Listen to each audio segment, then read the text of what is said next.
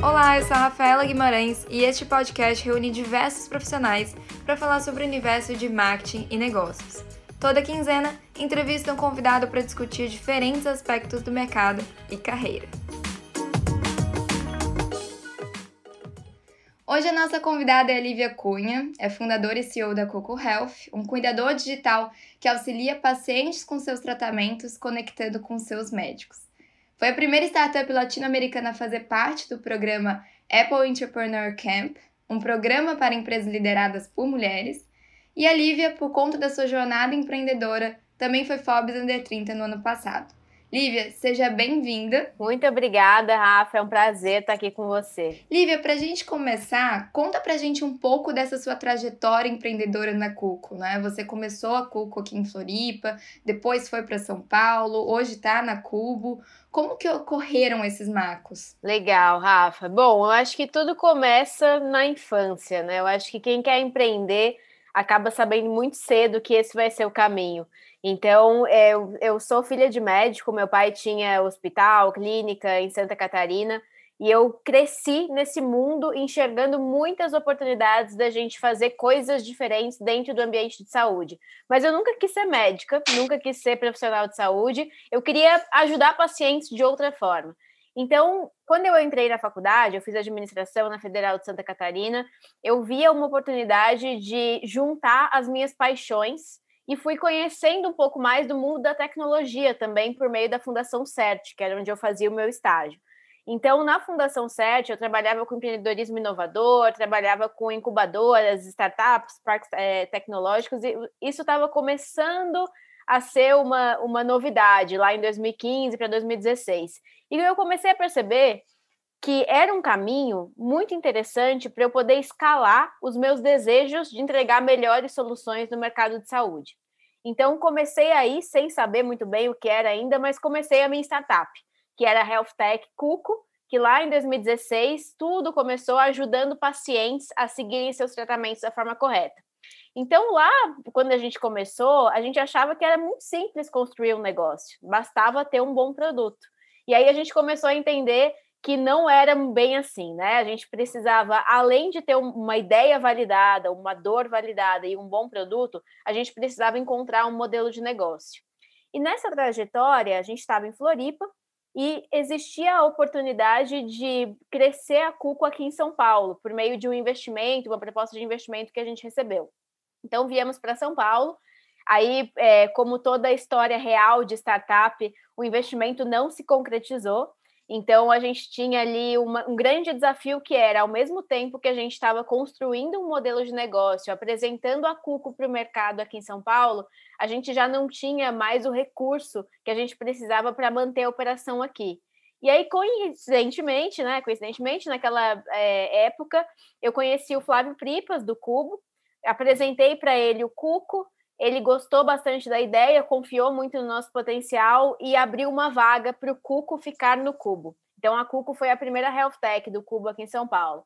E desde então, é, a gente passou por muita mudança, a gente passou por uma consolidação importante de marca lá no início, mas depois é, a gente teve muito desafio de desenvolvimento de modelo de negócio. Quando a gente conseguiu desenvolver o nosso modelo de negócio, é, a gente teve alguns desafios internos em relação a time e tudo mais, mas hoje a gente está num momento muito bacana aqui em São Paulo, dando o próximo passo da Cuco. Agora, por mais que a gente esteja no Cubo, a gente está de home office por conta da pandemia, mas a gente vai voltar em breve para dois escritórios novos. Então, eu acho que isso é um, é um movimento super bacana que vem por aí. Opa, coisa boa! Lívia, você falou sobre essas mudanças, né, de modelo de negócio, enfim. Acredito que todo empreendedor ele passa por várias mudanças no modelo de negócio e do próprio produto. Você passou por muitas mudanças, né, no modelo de negócio da Cuco, até mesmo no início, quando foi construído o MVP. Como que foram essas adaptações e como você reagiu a todas essas mudanças? Eu acho que quando a gente constrói o nosso primeiro canvas, é, todo mundo fala isso, né? Mas ele realmente aceita tudo. E a gente tem muita certeza que aquele modelo de negócio que a gente escreve no papel é o modelo que vai funcionar. até que a gente quebra a cara, né? A gente vai validar no mundo real e a gente percebe que as coisas não são exatamente como a gente quer. Ninguém empurra produto no mundo real e a gente precisa, principalmente no mercado de saúde, conhecer muito bem dos clientes potenciais dentro desse mercado, por conta de é, tanto conflito de interesse que existe entre eles quando a gente pensa em operadora, hospital, indústria farmacêutica, né? Então, lá no início, eu tinha certeza absoluta que o meu cliente era operadora de saúde. Por quê? Eu achava que se eu conseguisse engajar pacientes no tratamento médico, que esse é o principal objetivo da Cuco, Consequentemente, eu reduziria o sinistro, que significa as pessoas estariam bem tratadas e elas usariam menos serviços de saúde, o que é uma economia para uma operadora, para um plano de saúde, né? Para uma é para a Sul América, para a Desco, por exemplo. Só que aí eu esqueci de combinar isso com as operadoras e esqueci também de saber se em 2016, pós-crise, elas estariam olhando para a inovação para um produto sem track record no mercado, né, é, como uma alternativa para redução de custo. Na verdade, ela não queria apostar em inovação para redu reduzir custo, ela queria reduzir custo a todo custo, imediatamente. Então, esse foi o primeiro, é, o primeiro momento que eu precisei mudar completamente o modelo de negócio da Cuco, porque embora existia assim uma dor que o meu produto poderia endereçar para aquele cliente, ele não era o melhor cliente, o cliente mais preparado, seja em relação a budget, seja em relação à estrutura, seja em relação a momento para comprar o meu produto. Mas a gente tinha na mão do usuário um bom produto, gerando resultado. Então eu imaginava que a partir dali faria muito sentido começar a mapear quais eram outros potenciais clientes dentro do mercado de saúde para que eu pudesse levar o meu produto e esses clientes pudessem distribuir o meu produto para chegar na mão do paciente. A gente nunca achou que o paciente seria quem pagaria para usar a plataforma da Cuco. Então, foi aí que eu comecei a estudar um pouco mais também mercados fora do Brasil. E entendi que havia uma oportunidade para essa dor que eu resolvo de adesão ao tratamento, existia uma oportunidade da gente trabalhar com o mercado farmacêutico, porque a gente estava falando de uma dor em comum que era a dor de fazer pacientes aumentarem o tempo de tratamento em relação à permanência. E aí comecei a olhar mercado americano, descobri um conceito no mercado americano que era o Digital Therapeutics, que era um, um novo conceito ainda não trabalhado aqui no Brasil, mas basicamente era o que a gente estava fazendo. Então eu comecei a usar esse novo conceito para entrar nas farmas, que é no mercado farmacêutico, vendendo a ideia de que o digital health era algo é, super importante na estratégia para eles, quando a gente pensava em estratégias para aumentar a adesão ao tratamento. E aí, entrando nos clientes, eu, eu construía o produto e o modelo de negócio Cuco junto com o cliente, na mesa. E isso muda tudo, porque eles me davam todas as dores que eles tinham, todo o potencial que a minha empresa tinha de endereçar essas dores para resolvê-las, e ao mesmo tempo me traziam informações super valiosas do sapato do cliente, da dor do cliente em quem investe essa dor. Então foi aí que eu comecei a pivotar, comecei a construir e comecei a entender caminhos dentro da indústria farmacêutica. Desde 2018 a gente trabalha com esse público, a Cuco vem crescendo a sua carteira de clientes dentro do mercado farmacêutico, agora com muito mais especialização em cada tipo de farma, e a gente vem aprendendo muito sobre o mesmo cliente, o que nos faz é, crescer mais rápido e o que nos faz é, ter uma relevância maior no mercado que a gente atua também. Mas agora é que deu certo, né? Quando não deu certo a primeira vez, era aquele momento desesperador de e agora? É, o, que que será que a gente continua? E nesse movimento, muita gente decidiu não continuar aqui na Cupo, mas eu entendia que sim, havia um caminho, porque principalmente a gente estava num bom mercado, gerando muito valor para quem mais importava, que era o paciente. Muito legal, Lívia. Até, é, bom, né, como você comentou agora, mas você já deve ter ouvido alguns não, né? Algum, ah, não vai dar certo, desiste, enfim, frases que, né, pretendem gerar uma barreira para continuidade no negócio. Como que você lidou com isso? Você já ouviu alguns equívocos e de que maneira você enfrentou isso? Eu acho, hoje eu brinco que eu queria ter contado quantos nãos eu escutei nessa trajetória, assim, eu queria muito ter o meu placar de nãos versus o placar de sim, porque é desesperador quando você vê todo mundo falando que o seu negócio não vai dar certo, né? É, e por que não vai dar certo? A gente tinha um produto que ele era muito à frente do tempo dele. Quando a gente falava de cuidado digital em 2016, ninguém estava falando sobre isso. As pessoas começaram a olhar para isso agora, né? Depois da pandemia, vendo a necessidade e, por exemplo, a questão do crescimento da telemedicina e tudo mais. É, mas eu acho que os nãos, eles foram até mais importantes do que o sim. Porque é, foi com o não que eu começava a avaliar o porquê não. E o porquê não te diz muitas coisas. Te diz onde você está errando, onde você pode melhorar, se o seu cliente realmente é quem você pensa que é. Ele faz a gente questionar. O sim, não. O sim, você só avança. Né? O não, você tem um momento de reflexão super importante que vai te levar para um sim mais rápido. Então, eu acho que eu aprendi muito cedo é, a escutar os nãos como aprendizado e transformá-los no meu próximo passo. Então, são, eles são muito importantes para mim. Eu acho que hoje, é, quando eu vou numa reunião, por exemplo, e o negócio está fácil demais, assim, é, não, não tem aquele prazer do, de você ter que descobrir o porquê que não é esse o caminho, sabe? Eu acho que. Adrenalina. Adrenalina. E, e tem uma questão importante, né? Eu acho que os nãos é, eles são, em sua maioria das vezes, né, é, sobre o seu produto. É, ou sobre aquilo que você está apresentando naquele momento. Mas em tecnologia, o seu produto muda constantemente. E o não é que vai ajudar você a evoluir esse produto. Então, o não hoje não significa não amanhã. Muito pelo contrário, ele é o que vai te levar para o seu próximo passo. Então, eu acho que é, eu gosto muito de nãos. É, eu sou completamente sincera também quando as pessoas vêm me perguntar alguma coisa, porque eu acho que a gente tem que aprender a usá-los como ferramenta de aprendizado e evolução. Perfeito, Lívia, perfeito. E Lívia, lá no início, quando você se mudou para São Paulo e teve que se adaptar ao mercado, como que foi esse processo de venda e de marketing que a Cuco e você fazia para captar clientes? Conta pra gente como que era esse processo. Você batia na porta das empresas, você se conectava com profissionais, você, né, comparecia a feiras, eventos. Conta pra gente como é que era esse processo e é esse processo de captação de clientes. É, no meu caso, o mundo outbound, ele é muito forte em saúde, né? Porque é, você precisa, principalmente quando você está falando de enterprise, que é o meu cliente, né? Eu trabalho com farmacêuticas que são multinacionais, são grandes empresas que é, não estavam acostumadas com essa com a abordagem que a gente via surgindo muito, que era a abordagem do inbound. Então, é, era um mundo offline que eu precisava navegar.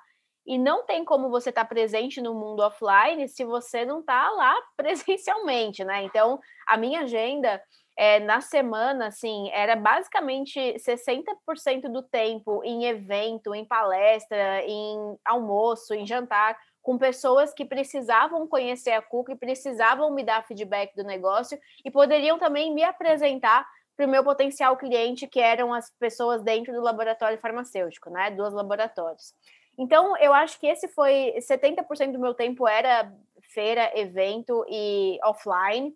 Mas 30% do meu tempo eu investia em educar mercado sobre digital health, porque era um tema muito novo, pouquíssima gente falava sobre ele e existia para mim uma brecha aí para que eu pudesse me tornar referência, né, com a Cuco nesse mundo de digital health. E aí quando as pessoas fossem pensar em estratégias digitais de saúde, elas olhariam para a Cuco.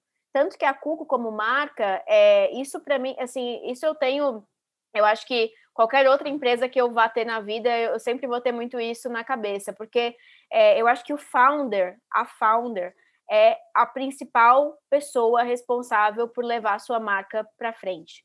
Então, eu acho que, por mais que a gente trabalhe é, com estratégias e com times que constroem a nossa estratégia, eu acho que se a gente não veste a camisa e a gente não leva para todo lugar que for possível, é, a gente não está coerente com a nossa própria marca. Né? Então eu acho que isso para mim é, é, super relevante, assim, e eu levo bandeira, camiseta, eu levo tudo, tudo que eu posso, broche, adesivo, todo mundo me vê, tanto que as pessoas acham que o meu sobrenome é Cuco, de tanto que eu sou a Lívia Cuco, a Lívia do Cuco, né? Mas eu acho que isso é muito importante para o crescimento. Muito legal, Lívia.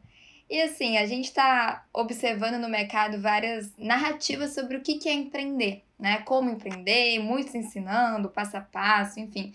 E cada empreendedor acaba tendo a sua própria verdade, o seu jeito de empreender e produzir. Como você identificou o seu jeito de empreender? E o que, que você indica para quem está empreendendo ou quer começar a identificar o seu melhor jeito de empreender? Rafa, que pergunta maravilhosa. Eu acho que é, ela é fantástica porque é exatamente o que as pessoas precisam entender.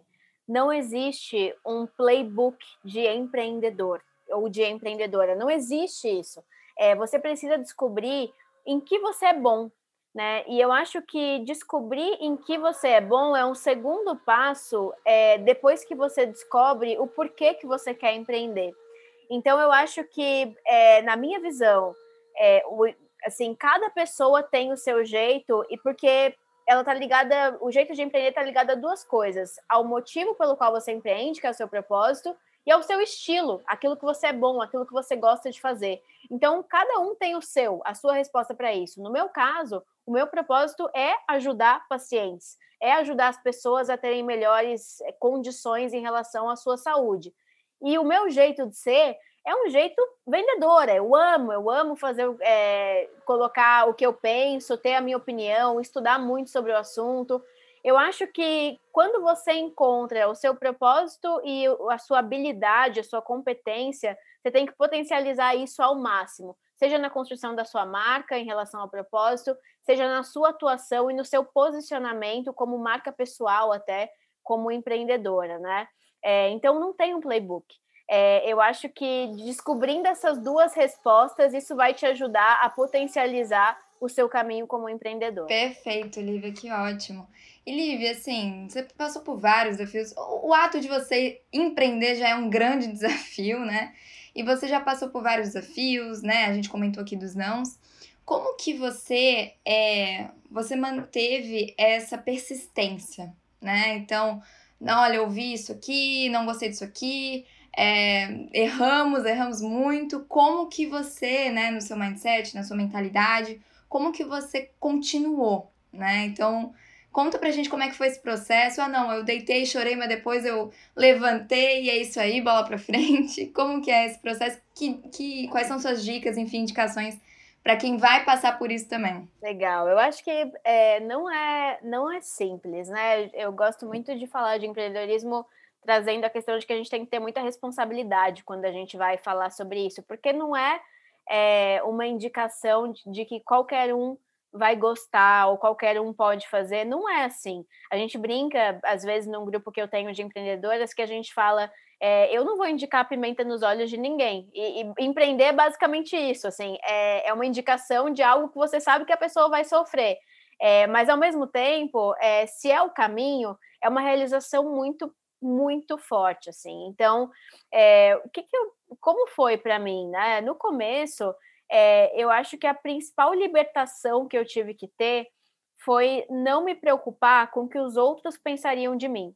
Então, eu acho que o primeiro passo é, no, no rumo da liberdade para empreender é você se desvincular de algumas questões de opiniões alheias, né? Porque tem muita gente que vai olhar para você e vai te julgar e vai falar que você só conseguiu por isso e por aquilo, mas nunca por mérito próprio. E se você deixa isso afetar, é, isso você não vai para frente, assim, e você perde tempo, porque no final do dia essa corrida ela é muito solitária e ela é você com você mesmo. Você precisa entender o que te faz bem. Então, para mim, no começo foi super importante eu me libertar daquilo que eu achava que me prendia um pouco ou sugava a minha energia.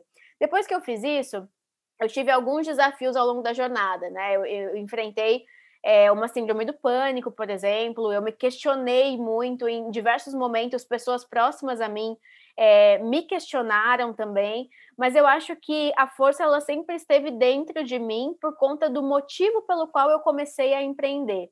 E eu acho que a gente tem que admitir nesse caminho que a gente não é perfeita. A gente tem muitas falhas, principalmente quando a gente começa jovem. A gente nunca foi CEO. Eu lembro que um amigo meu uma vez me falou assim: eu falei para ele, eu, eu sou uma CEO péssima, eu não sei ser CEO, eu acho que eu devo fazer isso de outro jeito, não sei, eu não quero mais fazer. Aí ele falou assim para mim, Lívia, a gente só aprende a ser CEO sendo. Não existe um curso, não existe nada que você faça que te prepare a não ser a vida real. E eu, hoje eu me, não me sinto completamente pronta, mas eu me sinto muito mais preparada do que quando eu comecei. Eu acho que eu nunca vou me sentir completamente pronta, né? Mas ao mesmo tempo é, eu me julgo menos, eu me culpo menos e eu me preparo mais para o meu próximo passo. Então, é, eu acho que nesse processo algumas coisas me ajudaram a permanecer um pouco mais leve, né? É, quem empreende geralmente tem um perfil bastante ansioso de que, imediatista, de querer ver as coisas acontecerem rapidamente. Eu acho que, para mim, foi super importante é, fazer terapia, eu faço e, e, sempre vou fazer, eu acho que isso para mim é, é uma base importante.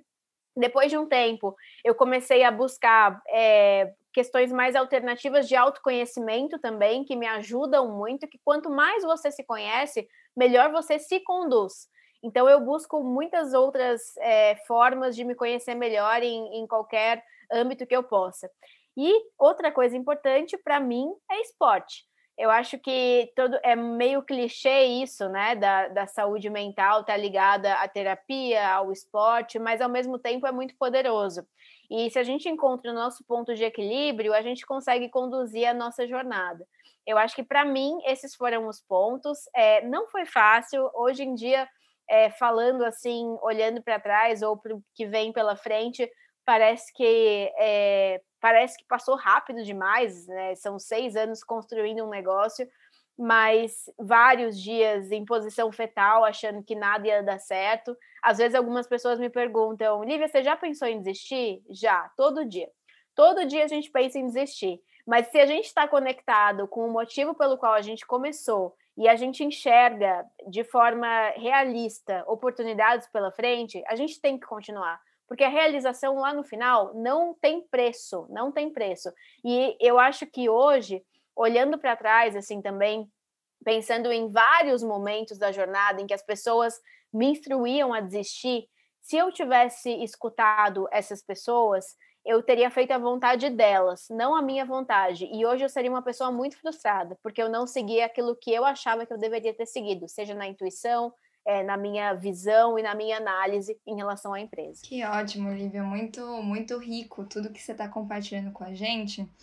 Para a gente finalizar, eu quero que você indique para quem está nos ouvindo alguns livros, conteúdos que te ajudaram nessa jornada aí para o pessoal ter um, um, material legal aí para estudar, para ler. Eu acho que é, um primeiro livro que eu li na minha vida, nesse mundo de empreendedorismo, antes de aprofundar um pouco mais no mundo de startup, é, foi o livro mais hoje falado, todo muito batido, todo mundo já conhece, mas para mim foi importante, que foi o Sonho Grande. É, lá atrás, né? Que ele conta uma história e ele dá perspectivas de sonhos e realização desses sonhos. Eu acho que isso foi, é, foi o, o, primeiro, que hoje em dia deve ser super batido, mas para mim foi importante lá atrás. Depois é, tem um outro livro que é o livro Hard Things About Hard Things. É, todo mundo de tecnologia deve dar essa dica de livro aqui para você, porque é um livro que conta uma história real de, de startup, de evolução, de situações difíceis. Então, ele fala sobre o lado difícil das situações difíceis e tem muito aprendizado aí. É, e aí, depois, hoje, assim, o tipo de livro que eu procuro hoje está mais relacionado à cultura, que eu li um recentemente que é Você é o que você faz é, é, um livro do mesmo autor do Hard Things About Hard Things e é um livro muito importante assim para consolidar é, a cultura da sua empresa e o crescimento dela. E um outro livro, pensando um pouco na linha de autoconhecimento, que eu acho que é interessante, é O Poder do Agora, principalmente para quem é, é bastante ansioso em relação ao futuro. Eu acho que esse é, um, é uma boa dica. É, eu li, é, ele é muito prático, então você consegue é, adotar, se você internaliza bem o que ele tem a, a, dizer, você consegue adotar práticas que te ajudam a navegar no dia a dia do mundo empreendedor. Muito legal, pessoal. Aí tem uma listinha do que ler. Lívia, ó, pessoal, para quem quer acompanhar a Lívia, siga ela no Instagram, o perfil profissional dela no Instagram, o perfil dela lá no próprio LinkedIn, que ela tem bastante conteúdo. E Lívia, esse podcast, esse episódio é muito especial para mim. Você foi uma das grandes empreendedoras que me inspirou também a empreender, que inspirou a minha jornada ainda inspira. Né? Então eu te desejo muito sucesso, ainda mais sucesso na sua jornada, muito obrigada por estar participando desse episódio, né, do podcast. E agradeço muito a sua participação. Rafa, eu que agradeço. Desejo todo sucesso a você. Você faz um trabalho fantástico. Eu tenho certeza absoluta que você, confiando em você, você tem um futuro brilhante pela frente. Parabéns pelo trabalho. Obrigada. Obrigada, então. Até mais, Lívia. Obrigada, pessoal, que ouviu. Até mais.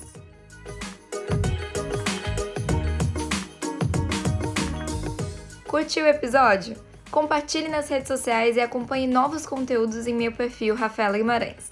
Até a próxima!